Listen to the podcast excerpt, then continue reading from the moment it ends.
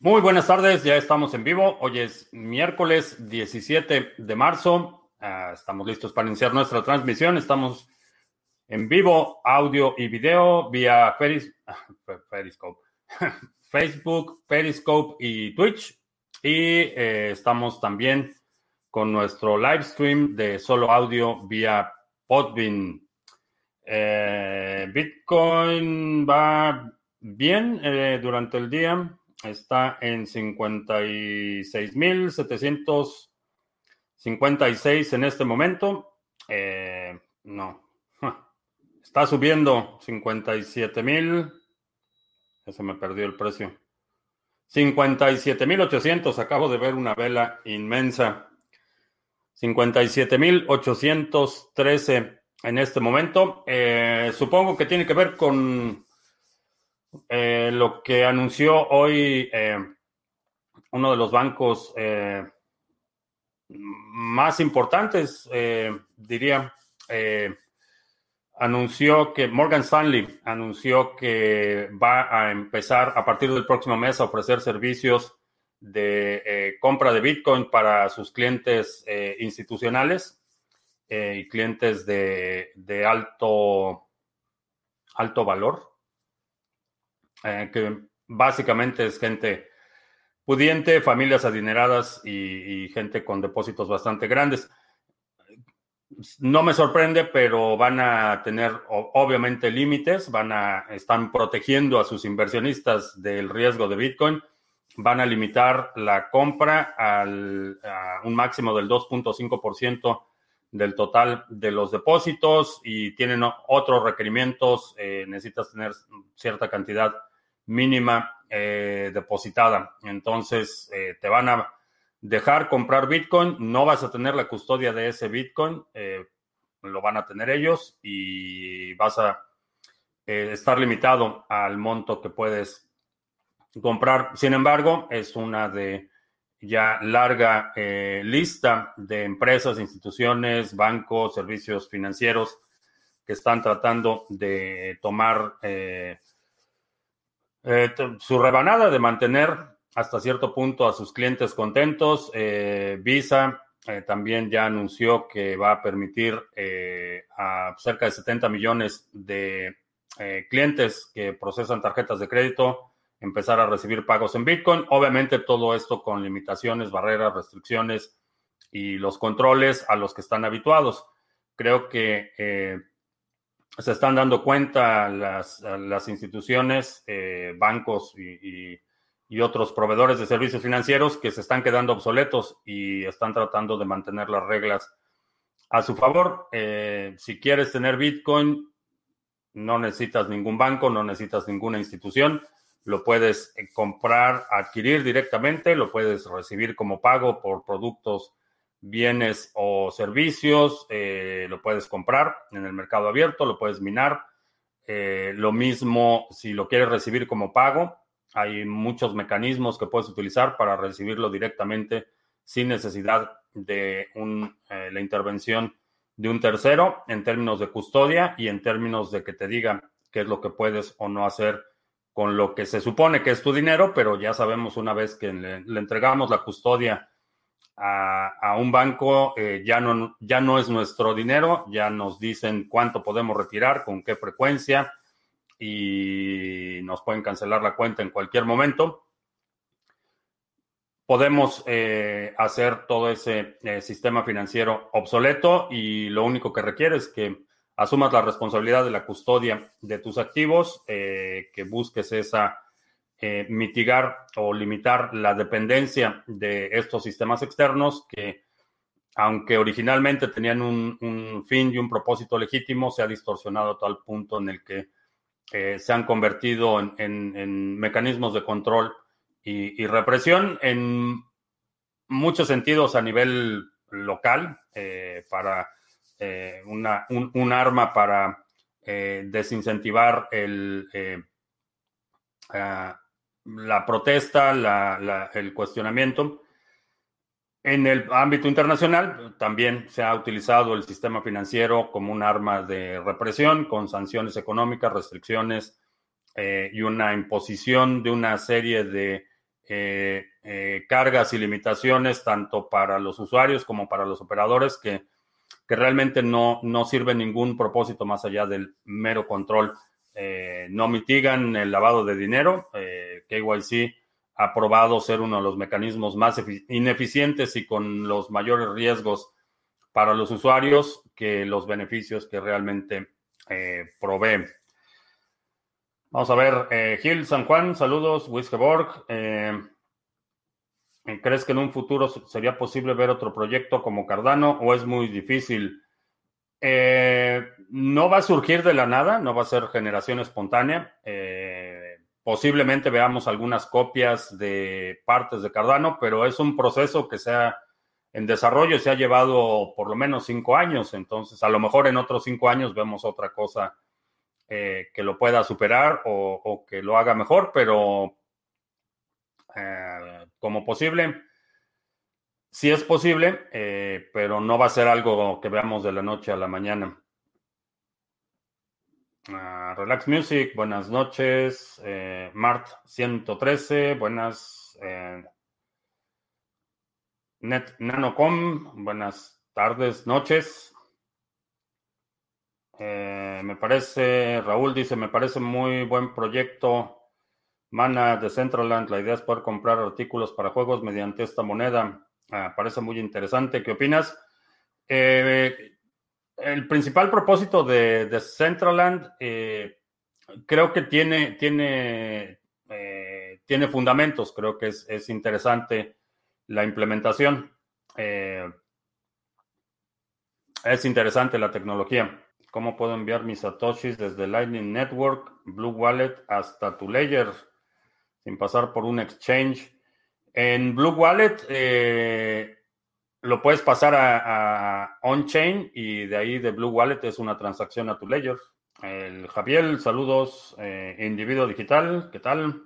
Ah, ya con todos estos fundamentales no hay marcha atrás, el camino es solo para arriba. Es cierto, eh, creo que sí, pero no es un camino, eh, no es ruta directa. Eh, va a haber correcciones, va a haber subidas, va a haber bajadas, eh, va a haber algunos sustos. Creo que esto es parte del descubrimiento de precio en términos de eh, reconocer el valor de la tecnología. Creo que ya pasamos, rebasamos la masa crítica en cuanto al reconocimiento de valor y la utilidad de la tecnología. Ahora viene la parte del verdadero descubrimiento de precio.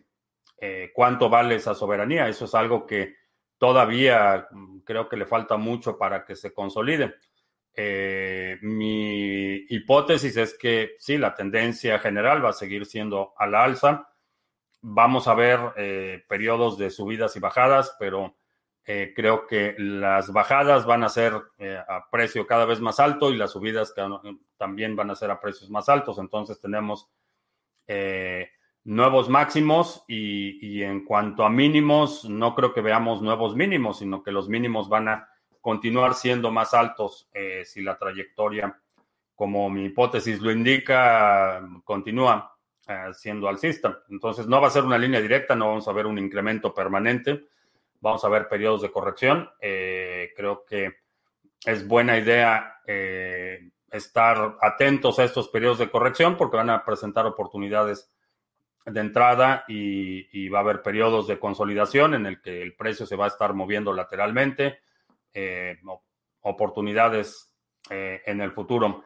No, quizá no al, nivel de precios que veíamos el año pasado de 3 o 4 mil dólares, pero creo que sí va a haber, va a haber oportunidades en el futuro. Es posible iniciar con el cultivo de la tilapia en una pecera no tan grande y en un espacio cerrado. Eh, posible, sí es posible. Eh, depende a qué te refieras con no tan grande. Eh, la tilapia crece extremadamente rápido y necesitas tener un plan de expansión porque en cuestión de un par de semanas, eh, un tanque de, digamos, 50 galones donde puedes tener 100 tilapias chiquitas en un espacio de tres semanas, necesitas reducir esa población un 30%.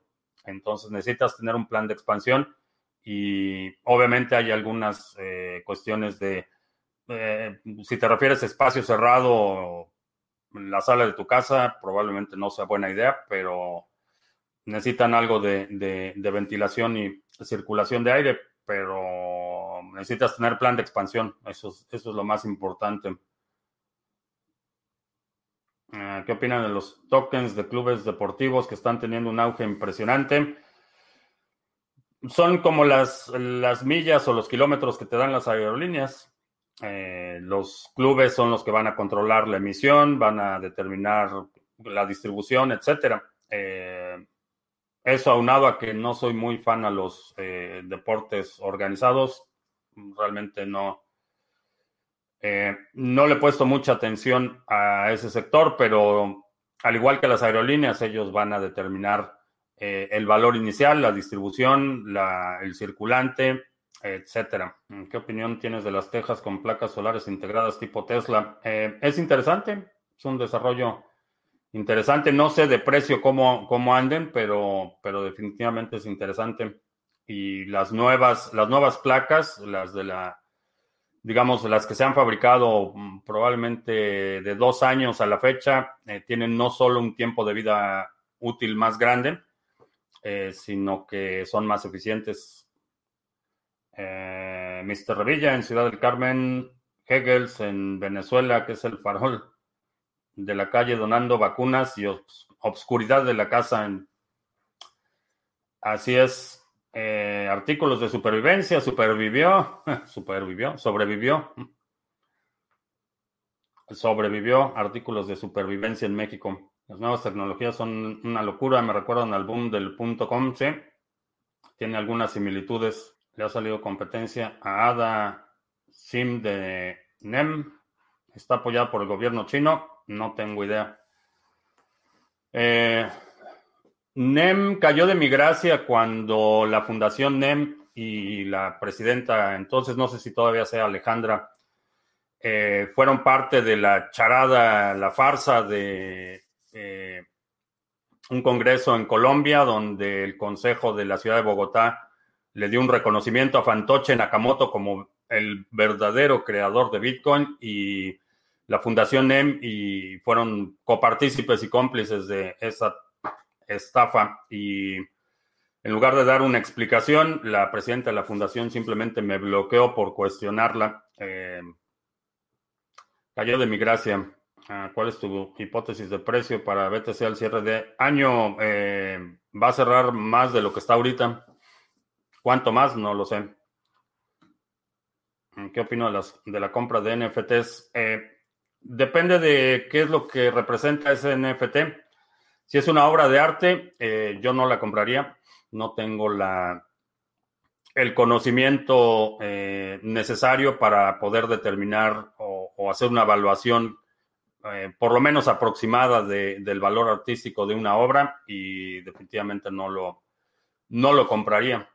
Eh, pero si tienes tú esa capacidad, a lo mejor sí puedes ver que un artista tiene eh, mucho potencial o, que la obra misma tiene mucho mérito y, que vale la pena la adquisición. En mi caso no tengo ese, ese conocimiento y, no invierto en cosas que no entiendo.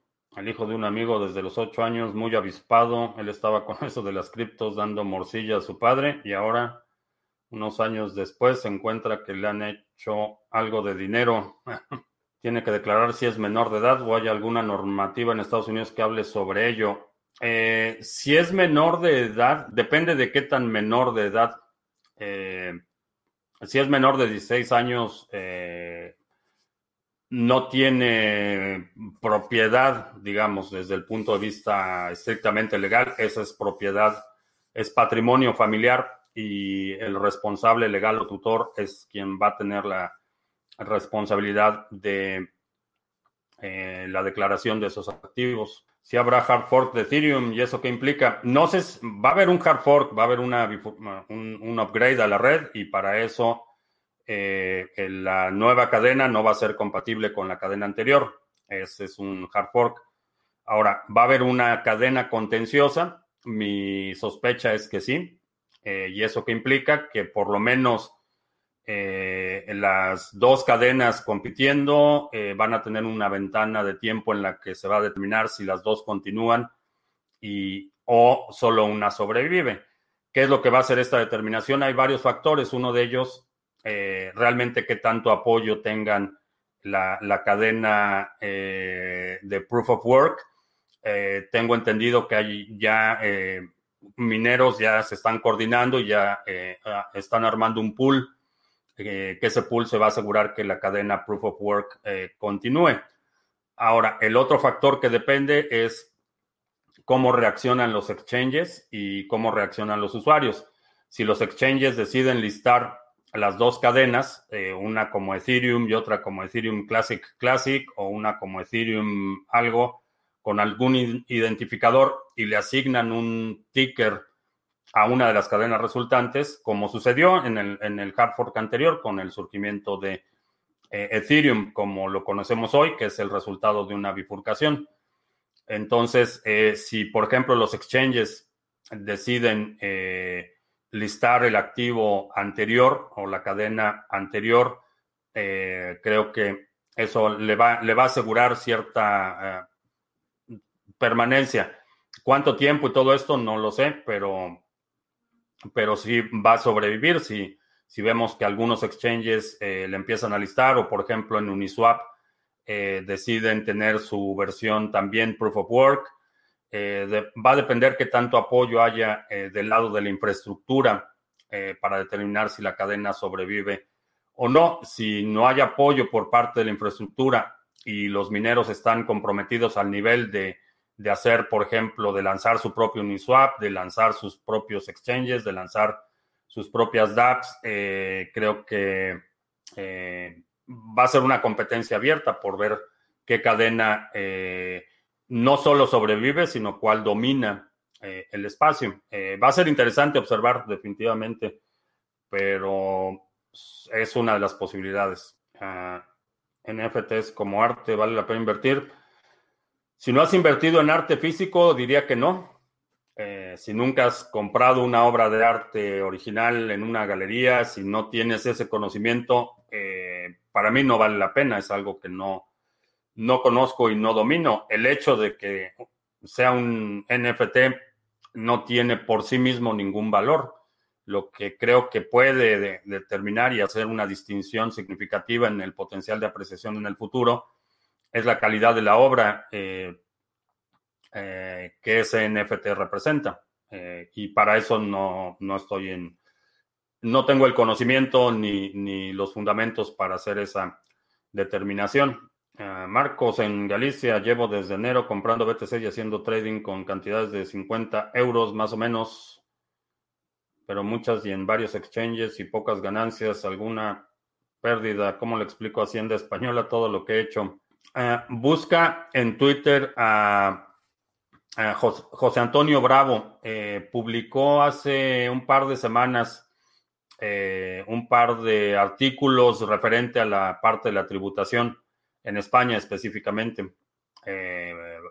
si no has ganado mucho dinero y has estado operando con montos relativamente bajos, puede que solo requieras hacer una declaración final por el total de que has ganado o perdido, pero si estás operando con cantidades más grandes, eh, sí vas a tener que requerir, eh, vas a requerir hacer una declaración mucho más detallada.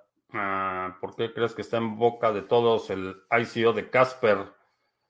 No lo sé, eh, mucha gente me ha, me ha, preguntado sobre Casper, pero honestamente no, me hace sospechar, me hace sospechar el hecho de que parece ser una campaña bastante bien coordinada. Y en términos de prioridad de tiempo, hay, hay otras cosas en las que estoy enfocando mi tiempo. Por mucho que los grandes compren mucho Bitcoin, ¿no crees que cualquiera podrá participar? No como ocurre en Wall Street. Eh, sí, es parte de uno de los atributos que creo que hay que defender a toda costa, que sea una participación no permisionada, eh, que sea de código abierto y que sea, eh, que siga siendo eh, inmutable. Mientras esas propiedades se mantengan, sí, cualquier persona puede participar en cualquier lugar del mundo, no requiere licencias, no requiere nada.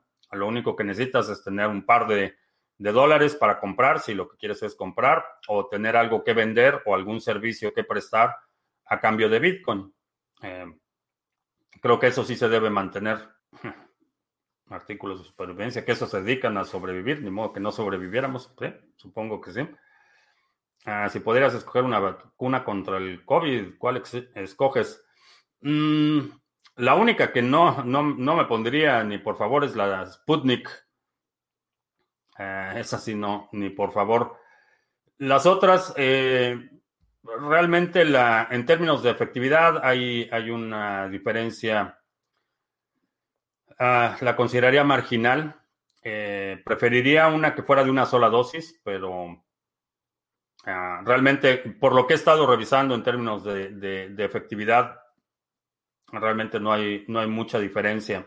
Creo que ahorita sería interesante ver eh, eh, del porcentaje de la población vacunada, la distribución geográfica, porque aquí, aquí en donde estoy eh, hay una disparidad considerable en términos de, la población eh, vacunada. que en términos macro, ese es un, aspecto importante. En lo personal, realmente no tendría ninguna preferencia, más allá evitaría la, la Sputnik a toda costa.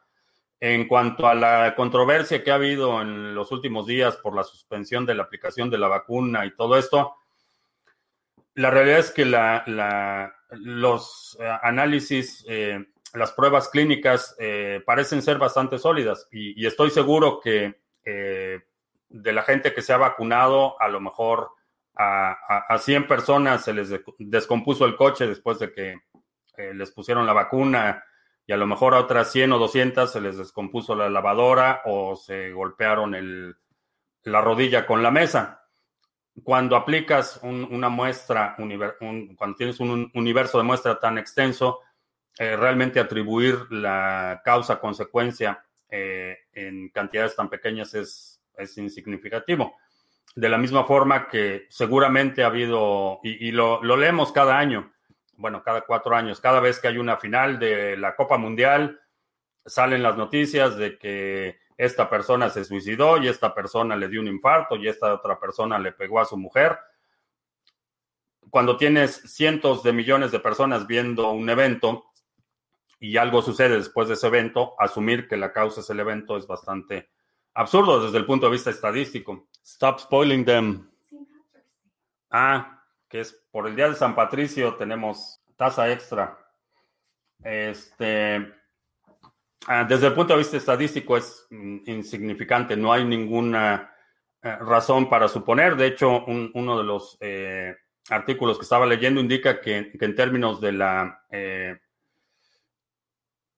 ah, se me fue el nombre, la, ah, los coágulos, aneurismas, en términos de los aneurismas que han estado reportándose, que el porcentaje es menor a lo que veríamos en, la población abierta de forma natural. Entonces, eh, sí, ha habido, ha habido eh, algunos eh, reportes de reacciones, pero si lo comparamos con el número de, vacunas que han sido administradas y el, y el, verdadero potencial de riesgo, realmente creo que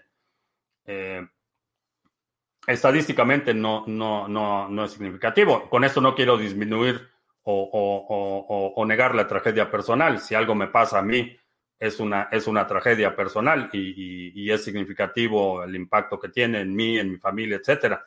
Pero desde el punto de vista estadístico, para tomar una decisión, eh, no, tiene, no tiene mucha eh, significación. Eh, toda esta información, toda esta, los ensayos clínicos, de hecho, la, CDC tiene una presentación de ocho horas por, quien quiera verla, donde explica con todo detalle los resultados de las pruebas clínicas y las condiciones y todo esto. Para quien quiera informarse con más detalle, están cerca de ocho horas de, eh, detalles contra, eh, eh, no contra, detalles de, de, cómo se llevaron a cabo las pruebas clínicas y la efectividad y la distribución y todo esto. De, no hay ese tipo de información con la vacuna rusa, entonces eh, esa sería mi postura. Por supuesto, si la información cambia, mi opinión puede cambiar en el futuro. Eso eso es lo que se llama aprender cuando descubres información nueva y cambias tu opinión. Es básicamente estás aprendiendo. Haciendo la simulación de vender un millón de ADA por Tether en Binance, cobrándome ese punto 01, me sale una comisión de dos mil dólares y en CoinSwitch de 50 mil. ¿Cuál es la comisión de CoinSwitch? No es muy elevada la comisión en CoinSwitch. Eh, no sé, no, no, no he visto esos cálculos, no te podría decir si es correcto que la comisión sería de 50 mil. Eh, considera las comisiones, no es la única comisión que vas a pagar en Binance, la comisión por la transacción, sino la comisión por el retiro. Y eh, también el aspecto de eh, fiscal. Binance va a tener tus datos fiscales y CoinSwitch no. Eso, en mi opinión, justifica pagar un poco más. ¿En cuánto tiempo crees que veremos los pagos en muchos sitios físicos virtuales como Visa y Mastercard? Eh, un par de años, un par de años va a ser, aunque eh, ahora que, que, ya Visa anunció que va a empezar a habilitar la parte de criptopagos, va a ser mucho más popular, va a haber mucha más gente que esté más receptiva, muchos negocios que empiecen a ver las ventajas y, una vez que vean la oportunidad de hacerlo sin tener que pagarle su comisión a Visa y sin tener que eh, tener el, dinero retenido, porque eso es algo que eh, como consumidores no estamos expuestos y realmente no, no sabemos muy bien cómo funciona, pero si tú tienes un negocio, cuando recibes un pago con tarjeta de crédito, no estás recibiendo el pago. Ese pago lo recibes en 30 días el dinero que está recibiendo es un préstamo que está sujeto a no solo un pago de, interés, sino está sujeto a retenciones, restricciones y toda clase de eh, eh, medidas unilaterales por parte de, los bancos y de los operadores de tarjetas de crédito. Entonces, el costo no es únicamente el costo que pagas por la transacción, hay un costo de financiamiento y hay un costo implícito porque realmente no recibes ese dinero y en cualquier momento Visa o Mastercard te pueden eh, modificar las comisiones que te cobran o te pueden retener fondos o, te pueden revertir transacciones y realmente no tienes ningún recurso para pelear eso. Creo que eh, particularmente los negocios pequeños, eh, en cuanto se den cuenta que la gente está habituándose a las criptomonedas y que pueden recibir esos pagos directamente sin necesidad de un intermediario, creo que vamos a, ver una aceleración en la adopción. Mi Baker, Teso, Severstake no pagó las recompensas correspondientes a un ciclo del 333, no aparece en la cadena de bloques, es normal. Eh, no debería ser normal. Puede suceder y esa es una de, las razones por las que eh, la operación de un nodo de Tesos es eh, poco más complicado que otros nodos porque la distribución de recompensas es responsabilidad del baker. Entonces, si tú estás delegando, el baker es quien recibe las recompensas y después las distribuye. Eh, puede suceder que por alguna razón no hayan hecho esa distribución. Eh, puede ser simplemente un error o puede ser algo más de fondo. Eso no, no tengo forma de saberlo. ¿Cuándo empiezan los pasaportes de vacunas para poder volar? Eh, no lo sé. Eso va a ser decisión de cada país si pone ese tipo de restricciones. Ahora, eh, ese asunto no es nuevo. Eh, ya hay, hay muchísimos países en los que para que te den la visa tienes que presentar certificados de vacunación. El uso de aviones, el uso de infraestructura pública, eh, va a estar sujeto a las eh, jurisdicciones y va a estar sujeto a las determinaciones locales. Pero eso no es nuevo. Hay muchos países eh, en los que para darte una visa requieren que demuestres que has sido vacunado para ciertas cosas y a lo mejor van a incluir ahora el COVID en, muchos de estos países. Eh, no, es, no es nada nuevo. Ahora, para viajes domésticos, eso va a depender no solo, en, general la aviación es de jurisdicción federal. En los aeropuertos, aun cuando son domésticos, están controlados generalmente a nivel de la federación. Entonces son los gobiernos los que van a determinar si requieren eh, pasaportes de vacunas o, comprobantes de vacunación para poder utilizar esos servicios. Si se produce un hard fork en Ethereum, ¿cómo afectaría a los smart contracts? Esos no se pueden duplicar. Eh, sí, sí se pueden duplicar. sí se pueden duplicar. ¿Cómo afectaría a los smart contracts? Eh, no son una sola cosa, va a haber algunos que tengan unas afectaciones, particularmente los que requieren una interacción más frecuente. Hay algunos smart contracts que realmente interactúas con ellos eh, un par de veces al año nada más.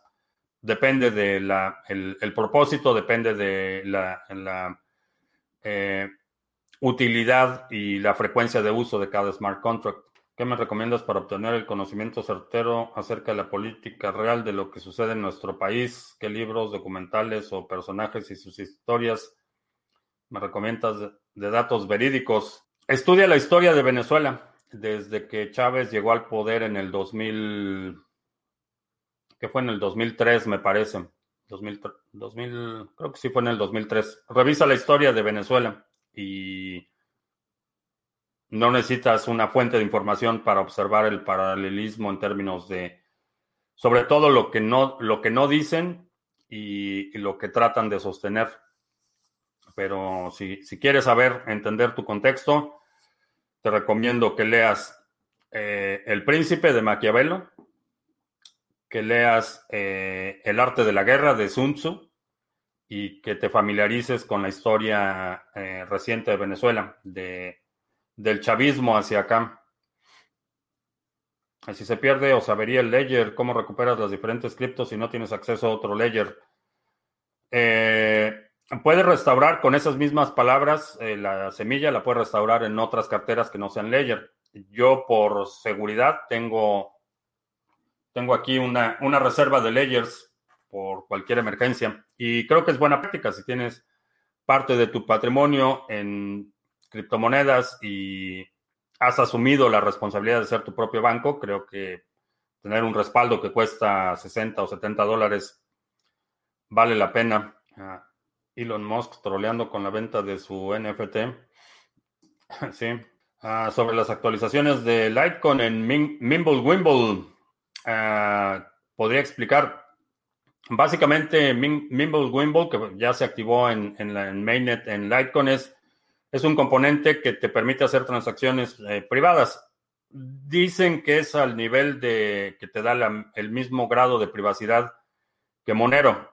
Eh, sí, pero, y este pero es bastante importante, en una red en la, que la privacidad es opcional, vamos a ver que va a haber un pequeño grupo que realmente utiliza el componente de privacidad y eso expone eh, al total de los participantes. En un universo en el que solo un, grupo muy pequeño está utilizando el componente de privacidad, es fácil aislar e identificar esas transacciones, aun cuando no puedas directamente identificar a los individuos involucrados en esas transacciones. De un universo grande tienes un segmento muy pequeño que está eh, utilizando el componente de privacidad y eso hace el sistema en su conjunto más vulnerable en términos de privacidad. Para mí lo ideal es una privacidad por defecto, como lo tiene Monero. Cuando tienes privacidad opcional, como lo tiene Zcash o como lo tenía eh, eh, Dash o como lo tiene ahora Litecoin con uh, tu riesgo se incrementa simplemente porque la mayoría no va a utilizar el componente de privacidad y eso deja un grupo de transacciones más pequeño que puede ser eh, aislado y, e identificado con mayor facilidad. Todo lo que tenga que ver con privacidad en términos de implementaciones me parece una buena, una buena noticia. Jorge, que dice que gracias a, a mi visión eh, he cerrado mi posición nada y estoy trabajando para acumular al menos un BTC. Cuando tenga un BTC, retomaré otros proyectos. Creo que sí. Eh, creo que sí es importante eh, acumular por lo menos un Bitcoin. Y qué bueno que aprovechaste la oportunidad. Ahorita la mayoría de quienes han estado siguiendo el canal por algún tiempo ya están inundados en ganancias en Cardano. Eh, hoy en la mañana chequé, sigue, sigue subiendo, no solo en términos de dólar, sino también en términos de, de Bitcoin, entonces eh, tomar ganancias y pasarlo a Bitcoin me parece una, una buena decisión. Eh, el Sputnik tiene 92% de efectividad. No lo sé, no he visto eh, ningún estudio al respecto y, y, honestamente me parece más un arma de propaganda. No veo, no he visto ningún estudio al respecto. Mm, ¿Te parece interesante Hive como proyecto? Sí, tenemos una cuenta de curación en Hive. Eh, regularmente publico estas grabaciones de estas sesiones y regularmente publico material en Hive. Ah, si al final se hace el hard fork de Ethereum y se duplican las RC20 y uno tiene 1000 USDT, también se duplica y de dónde saldría ese dinero. Eh, no vas a duplicar los mil dólares porque no hay garantía de que las dos cadenas mantengan el mismo valor. ¿De dónde va a salir ese dinero? De lo que esté dispuesto a pagar alguien. Si hay un token RC20 que en el escenario de que haya una bifurcación, tienes dos tokens RC20 y alguien está dispuesto a pagar algo por uno de los dos o por los dos, eh, eso es lo que va a, determinar el valor. Eh, ¿De dónde sale el dinero? De quien esté dispuesto a comprarlo.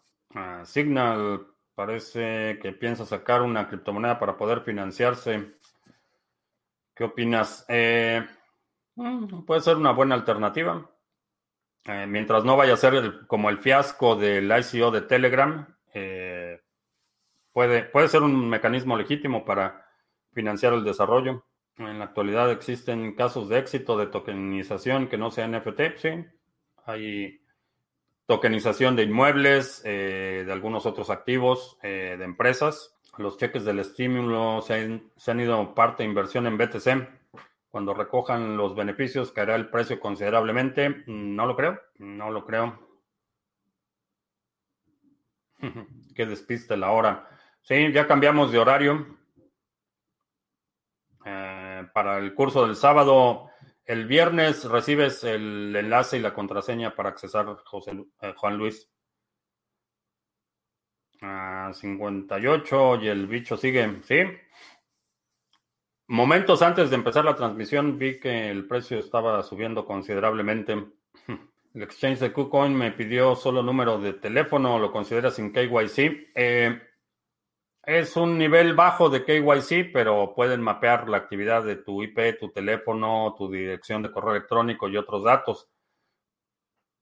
Es un mal menor, diría. Ah, se puede decir que Visa y Mastercard son los más grandes, son más grandes que los bancos o los bancos son más grandes.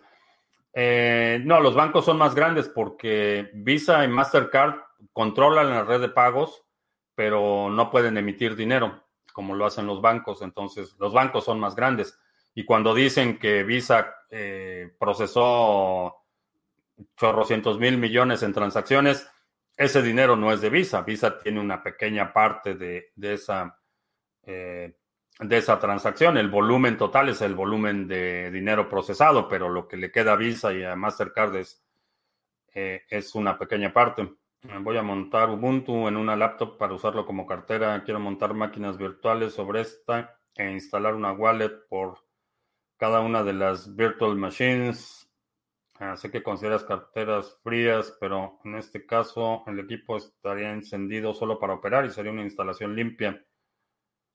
Entiendo que mayor superficie de ataque, pero tengo algunos hadas que quiero empezar a poner a trabajar.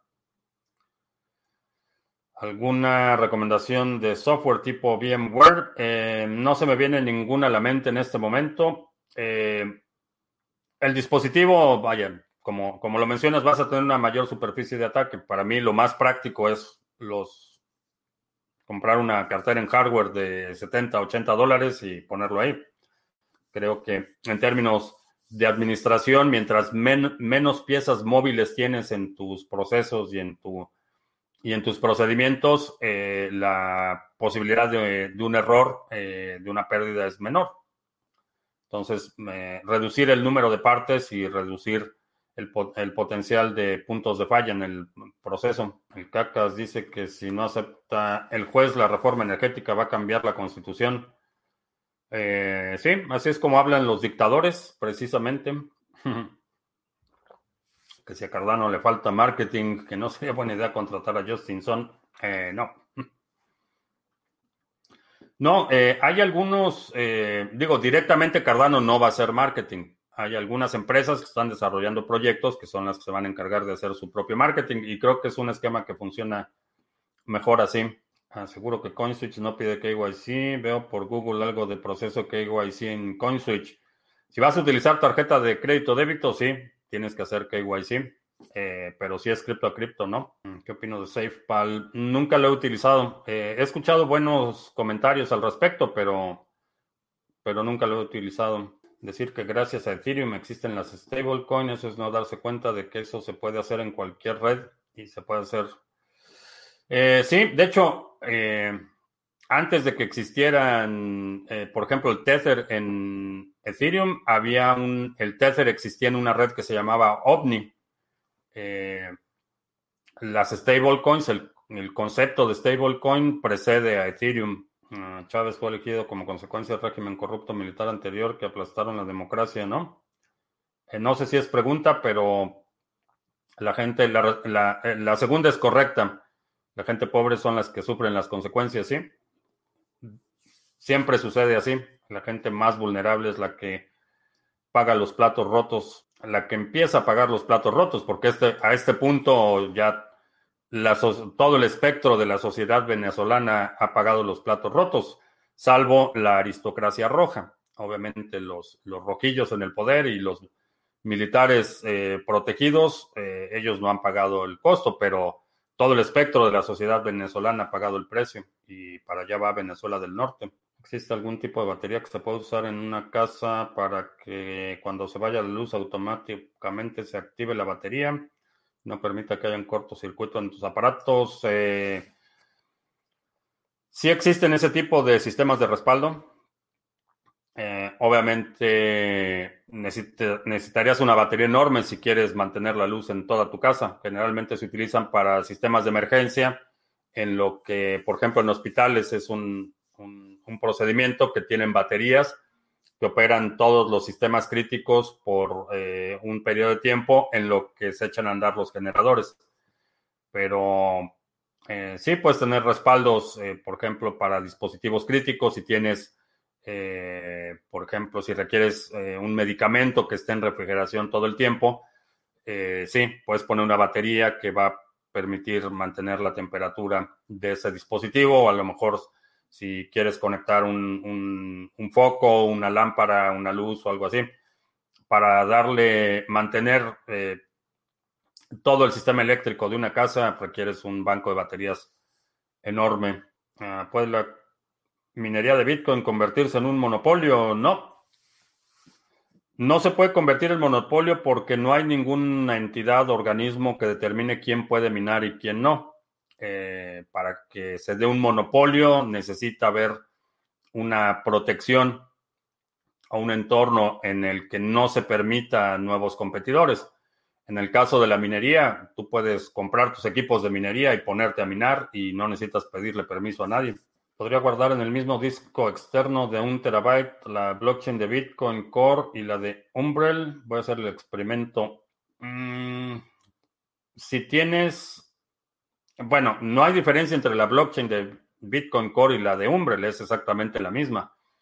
Si quieres tener dos instancias, eh, probablemente un terabyte te alcance en este momento, pero no te dure demasiado. El OpenDime serviría para guardar diferentes montos a HODL. Eh, no, te sirve para guardar un monto y aunque sí puedes hacer depósitos ah, posteriores, eh, es como es como un monedero eh, de bolsillo, es algo que no le pondrías demasiado dinero ahí porque el componente, los componentes están expuestos, a diferencia de, un, eh, de una cartera en hardware. Si ves cómo está construido el Open Dime, si puedo abrir la bolsa de mis Open Dimes, por supuesto.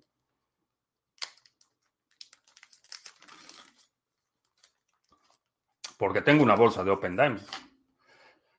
Eh, tienen, un, tienen una cobertura, una eh, como silicón que protege la parte de los circuitos, pero eh, es, está mucho más expuesto, vaya, a daño, se puede resecar, entonces no lo utilizaría para hold a, largo plazo. Sandro, que se, se pidió un pedazo de impresora 3D de 300 por 300 por 400 milímetros, artillery, ya para la segunda B, Sandro. Escucho información contradictoria sobre la llegada de Ethereum 2.0. Eh, sí, hay mucha información contradictoria.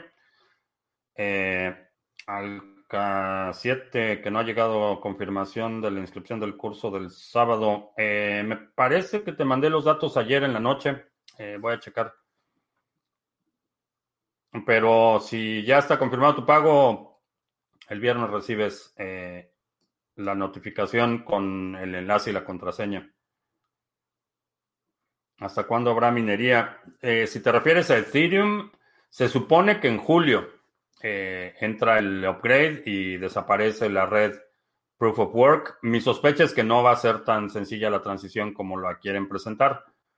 Eh, va a ser mucho más contenciosa. No sé si la cadena Proof of Work vaya a permanecer o vaya a durar mucho tiempo, eso no lo sé. Pero se supone que es con el próximo upgrade, se activa el EIP 1995, me parece que es el número, y con eso eh, Ethereum pasa de Proof of Work a Proof of Stake. Cuando los países coloquen su ojo en Bitcoin, convertirá todo su desperdicio energético en Bitcoin. Algunos ya lo están haciendo. Irán, Irán tiene ya un programa oficial de minería. Eh, Venezuela también lo tiene, tiene un pool nacional que obviamente todos los mineros venezolanos están obligados a registrarse en ese pool nacional, que es el que recibe las recompensas y bueno, no sé si las reparta o no, pero, pero el pool nacional es el que, controla y está controlado por el ejército, que es parte de lo que mencionaba, la aristocracia roja y los milicos protegidos. Ah, que si este año voy a ir a España, me gustaría, me gustaría. Eh, estoy viendo cómo se mueven las cosas, pero sí, estaría bien. El verano no, porque hace mucho calor, pero para el otoño un viajecín no estaría mal. Ah, tengo súper abandonados a nuestros amigos en Podbean. Eh, Príncipe Vegeta, Jack in the Box. Eh, que si me sorprendió el listado de Cardano en Coinbase Pro. Eh, sí me tomó por sorpresa, pero no esperaba que lo listaran, honestamente. Pero ya el listado en Coinbase no es lo que solía hacer. Si te acuerdas, en el 2017, finales del 2016, 2017, todavía parte del 2018, listar algo en Coinbase significaba que se iba precio a la luna. No tuvo el mismo efecto y una de las razones es porque está listado únicamente en Coinbase Pro, que es para inversionistas institucionales y, no está para los usuarios eh, minoristas, vaya. Entonces, esa, esa puede ser una de las razones por las que el precio no se fue a la luna como se había ido en ocasiones anteriores con otros activos listados en Coinbase. Ah, cuando se termine el 22% de staking de OK Cash, ¿lo venderás o seguirás acumulando? Eh, necesitaría observar cómo, cómo se comporta el precio, eh, pero no tengo prisa por venderlo, honestamente. Mientras esté con la posibilidad de incrementar los números absolutos de mis posiciones y eventualmente ir moviendo parte de esas ganancias a Bitcoin. Ah, no tengo prisa. Concuerdo con la opinión de otras personas de que Cardano sea más cooperativo de Ethereum en vez de ser su enemigo. Comparte la idea de que se puede beneficiar. Eh, Creo que sí, en general, en, la tecnología, la, cooperación es conducente a un desarrollo más acelerado. Eso eh, es una de las razones por las que muchas de las empresas tecnológicas más exitosas tienen, por ejemplo, eh, eh, sus, sus oficinas están planeadas con muchos espacios abiertos, muchos espacios de interacción, porque la colaboración generalmente es conducente a un mayor grado de innovación. Por otro lado, eh, no hay ninguna razón para, por la que se deba a pensar en una colaboración en términos de eh, concesiones o sometimiento, que eso es algo que eh, es una percepción sutil porque no, no, he, no he escuchado a nadie expresarlo en esos términos, pero cada vez que alguien de, particularmente de Ethereum, habla de colaboración, realmente lo que están hablando es de un esquema de, sumisión, de, supeditar los intereses de otros proyectos a, a la hegemonía o a la jerarquía eh, que ha, adquirido Ethereum. Y esa parte no veo ninguna necesidad de hacerlo. Ni, ni, Cardano ni ningún otro proyecto le debe nada, nada a Ethereum y no hay razón por la que esa colaboración deba ser en términos de de, de, someter o, supeditar eh, los intereses eh, de una cadena por los intereses de Ethereum. Pero en general la colaboración sí es conducente a un, una mayor innovación que si en Venezuela del Norte. K7. Ahorita, ahorita terminando la transmisión, checo lo de el correo, aunque si voy a ir a Valencia. Eh, tengo pensado bueno, hay varios, varios lugares que, quiero visitar en, en España, pero ya veremos. Ah, vamos a hacer. Barcelona, sí, Barcelona va a ser una parada obligada en, España, pero también quiero, bueno, ya no voy a entrar en detalles. Va a ser un viaje bastante intenso cuando suceda. Eh, y vamos a hacer anuncios antes de que se nos haga más tarde porque ya la, la dueña de mis quincenas ya los consintió con otra taza de café, así es que vamos a estar un poquito más el día de hoy. Eh, si tienes ADA y lo quieres poner a trabajar, ya está operando a todo vapor nuestro pool Sarga. Eh, puedes delegar, tenemos 27.3 millones de ADA delegados. Eh, hemos estado repartiendo muy buenas recompensas, particularmente en el último época, eh, nos fue bastante bien y tenemos 2.034 delegadores en este momento. Eh, si tienes ADA y lo quieres poner a trabajar, tenemos un, una buena cantidad de recursos de ayuda, tutoriales, están disponibles ahí en la dirección de Discord que está apareciendo en tu pantalla. Ahí puedes encontrar cualquier información que requieras. Si quieres delegar, el ticker del pool es Sarga y aquí está la dirección del pool ID para que puedas hacer tu delegación. Si quieres obtener recompensas, eh, los bloques, eh, me parece que no hemos firmado ningún bloque hoy. Eh, creo que no, creo que no, pero cerramos el, el época anterior bastante bien.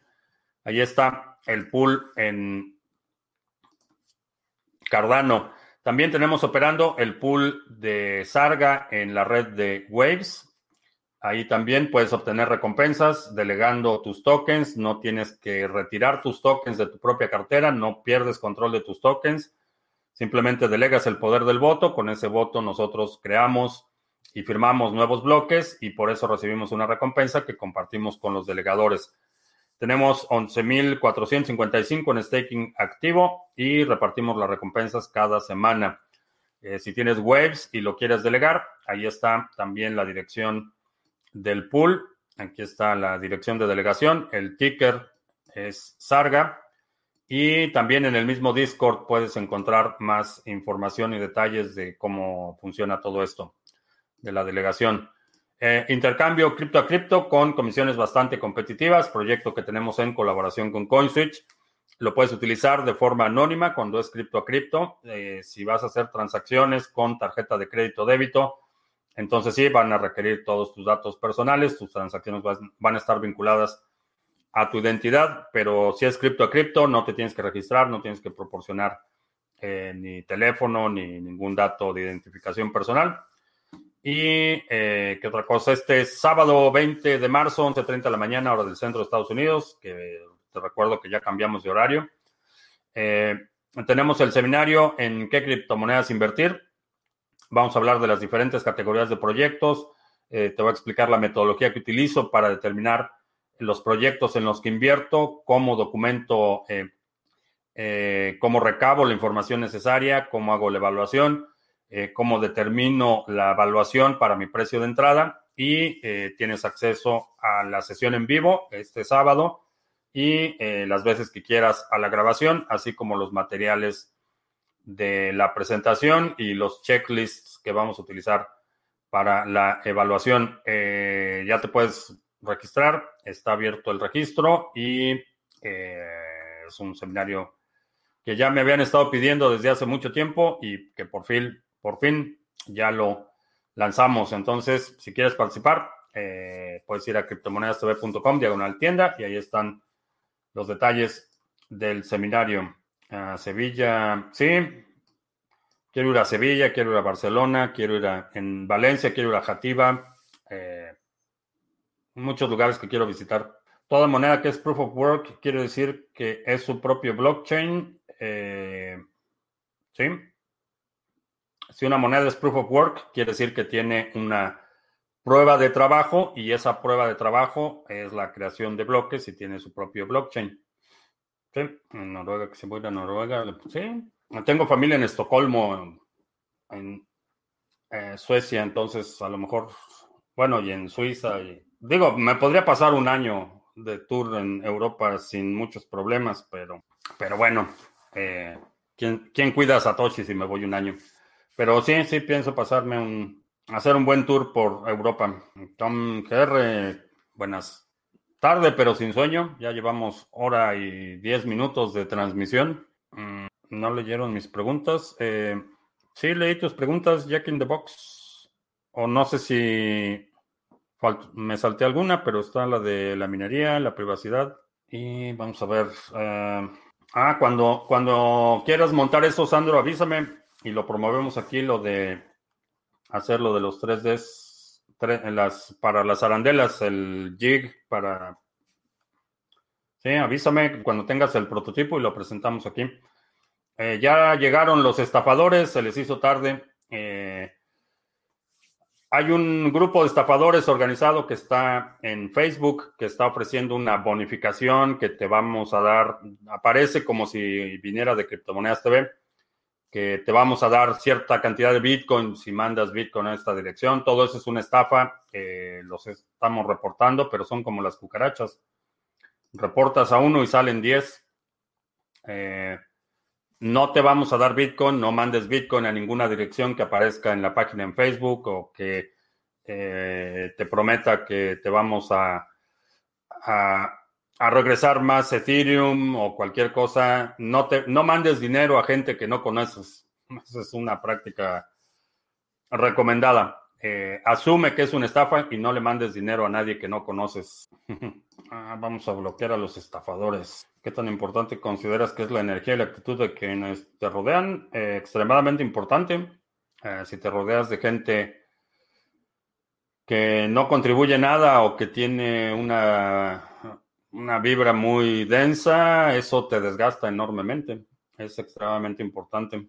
Existen otros proyectos, algo como las votaciones de Catalyst para no proyectos en su cadena. No entiendo la pregunta. Dice Matías que se que NEM se ve bien para un pump como el de ADA. Eh, no lo creo. A lo mejor por el airdrop, por lo que están haciendo el lanzamiento, pero a nivel fundamental, la verdad es que no le llegan, no le llega NEM. BAT o mana para HODL, mm, no.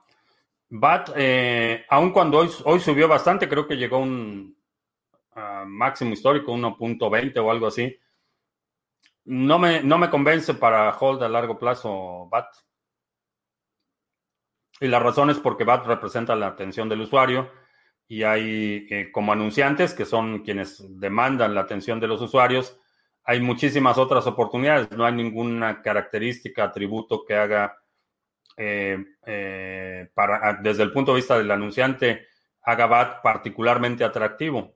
Eh, los anunciantes lo que quieren es personas viendo sus anuncios y realmente al anunciante no le importa mucho de dónde vengan, entonces va a tratar de obtener esa atención al menor costo posible. Entonces la presión no es para que el token se aprecie más, sino para que se deprecie más porque está compitiendo con todas las otras plataformas que ofrecen atención de los usuarios. Desde ese punto de vista fundamental, no le veo mucho potencial de apreciación en el largo plazo. ¿Puedes ganar dinero con él? Sí. Eh, ¿Se puede apreciar? Sí, pero creo que el potencial de, apreciación es limitado. Estuve todo el día con el gallinero, eh, que sí les estoy poniendo aire acondicionado para el verano. Eh, no. No, estuve construyendo el corral y sí van a tener un espacio donde pueden tener sombra y corriente de aire y demás, pero no aire acondicionado, no. Uh, Somazatlán que es nuevo en el canal, bienvenido. Eh, vale la pena Litecoin a largo plazo. Eh, creo que no sería mi primera opción. Eh, creo que si ya tienes Litecoin, no lo vendas. Creo que se, puede apreciar en el futuro, pero si apenas vas a entrar, empezaría por Bitcoin. trata de acumular por lo menos un Bitcoin, porque la ventana de tiempo para que los inversionistas comunes y corrientes tengamos acceso acumular un Bitcoin completo se está cerrando rápidamente. Creo que esa sería la, prioridad y a cualquier persona que está apenas eh, eh, considerando entrar a poner dinero o participar en las criptomonedas, mi recomendación es primero Bitcoin. Empieza primero por Bitcoin, acumula por lo menos un Bitcoin y después ya puedes empezar a, especular en otras cosas. Esa es mi, mi recomendación. Ah, cuando hablan de copia de seguridad del monedero, se refiere a las llaves privadas, ¿sí? Básicamente eso es lo que importa, las llaves privadas. Algunos inversores hablan de la caída en los próximos meses, como el 2017. ¿Qué opino? Mm, no sé qué inversores, pero y no sé qué mercado, caída de qué mercado. El mercado bursátil, mm, posiblemente sí. Creo que hay hay razones para suponer que el mercado está sosteniéndose eh, de milagro, que el, mercado financiero no representa la actividad económica real. Eh, la, Reserva Federal tuvo la conferencia en la que anunció que las tasas de interés iban a mantener sin cambio y esa es la única razón, es el dinero que le está inyectando la Reserva Federal al mercado lo que lo está sosteniendo. Eh, creo que vamos a ver un colapso bastante considerable en los mercados financieros. En el mercado de las criptomonedas vamos a ver una corrección, eventualmente es inevitable una corrección. Eh, eh, a lo mejor en términos porcentuales podría ser equiparable a lo que vimos en el 2017, pero simplemente por, porque estamos viendo un, en el peor de los escenarios, este nuevo máximo histórico es tres veces mayor que el máximo histórico anterior. En el ciclo del 2017, el máximo llegó a los 20 mil dólares. Ahorita ya rebasamos y hemos rebasado en, múltiples ocasiones los 60 mil. Entonces, la proporción de este nuevo máximo histórico es mucho más alto. Una corrección similar en términos porcentuales significaría que pierdes el, 80% de eh, 20 mil, por ejemplo, contra el 80% de 60 mil. Tu base, la base o el bottom, el, el nivel más bajo, va a ser todavía más alto que el nivel más bajo anterior. Eso es lo que te da una tendencia general alcista. El próximo eh, fondo va a ser mucho más alto que el fondo anterior. De la misma forma que el fondo anterior fue todavía mucho más alto que el fondo anterior. Entonces, cada fondo va siendo más alto y cada máximo va siendo cada vez más alto. Eso es lo que te da el canal ascendente. En el largo plazo, eh, sí, vamos a ver subidas, bajadas, correcciones, pero ese canal ascendente se mantiene bastante sólido. Entonces, eh, sí, puede haber una, una, corrección significativa, pero en términos reales, el, el fondo va a ser todavía más arriba que el fondo anterior proyectos como Aragon, eh, arbitraje conflictos, eh, puede tener futuro? Creo que sí. Aragon es uno de los proyectos que me parece desde el punto de vista de experimentación muy interesante. No es algo a lo que le pondría dinero. Por supuesto, e-, ese nivel de especulación, la funcionalidad deja más preguntas que respuestas, pero me parece interesante el experimento. No, no tan interesante como para ponerle dinero, pero, y, de hecho creo que sí tengo por ahí algo de Ant, no mucho, pero sí lo tengo ahí. Tengo ahí un, par de tokens, pero no le pondría demasiado dinero, eh, porque el nivel de especulación en términos de la funcionalidad y en términos de la eh, viabilidad, porque a final de cuentas todo lo que es arbitraje eh, debe estar respaldado por la amenaza de violencia. Eso es inevitable. Y aun cuando en términos ideales la resolución del conflicto es voluntaria en, el arbitraje, está implícita la amenaza de que eh, puede haber violencia, y, por violencia me refiero a amenaza de recurrir al Estado y que el Estado ejerza violencia contra alguna de las partes si no se resuelve el conflicto. a esa amenaza de, violencia me refiero, que en los eh, mecanismos tradicionales de arbitraje está presente, pero en este mecanismo eh, digamos que la resolución del conflicto no tiene dientes, no tiene forma de, de, imponer eh, el cumplimiento de la resolución, por lo menos en, los, en, el modelo que existe actualmente. Entonces, no sé si sea una, en un modelo eminentemente colaboracionista, donde la gente colabora eh, de forma voluntaria, sí puede agilizar mucho la resolución de conflicto pero donde realmente importa la resolución del conflicto, que es en un entorno de adversarios, en un entorno hostil, ahí es cuando realmente quieres la resolución del conflicto, eh, no estoy tan seguro que vaya a funcionar. Entonces, eh, es interesante, sin duda, pero no le pondría, no, no, le pondría dinero a ese caballo todavía. No sé si me equivoco, pero mientras oigo a mucha gente temer las caídas, yo casi las disfruto. Es una oportunidad de acumular más. Sí, la verdad es que para mí eh, lo ideal es que Bitcoin se fuera a 3 mil dólares y, poder acumular más, pero, pero no creo que vaya a suceder. Entonces estoy acumulando más o menos al, sigo acumulando al, nivel que esté. Lo ideal es que se fuera a 3 mil dólares y entonces sí compraría un montón, pero eh, la sesión del 2020 sí, la grabé, pero necesito, esta va a requerir un poco más de edición de lo normal. espero poder subirla en entre hoy en la noche y mañana. Rayos, ya llegó la tormenta. Eh, vamos a ver si todos queriendo hacer una paper wallet, si guardas las semillas en papel de Koinomi, Exodus, es casi lo mismo. Eh, no es casi lo mismo porque Koinomi y Exodus van a... No puedes depositar directamente con esas llaves privadas. Cuando estás hablando de una llave privada de una moneda en particular, eh, vas a tener una dirección a la que vas a poder depositar. En general, como respaldo funciona, pero Coinomi y Exodus están instaladas en un dispositivo y obviamente el, riesgo de una cartera caliente es generalmente mayor que una cartera fría. Uh, Tor o Brave, ¿cuál es mejor y por qué? Eh, no hay mejor o peor, depende para qué lo vas a utilizar. Eh, hay algunas algunos casos de uso en el que simplemente el grado de privacidad de Brave es suficiente, eh, no requieres más.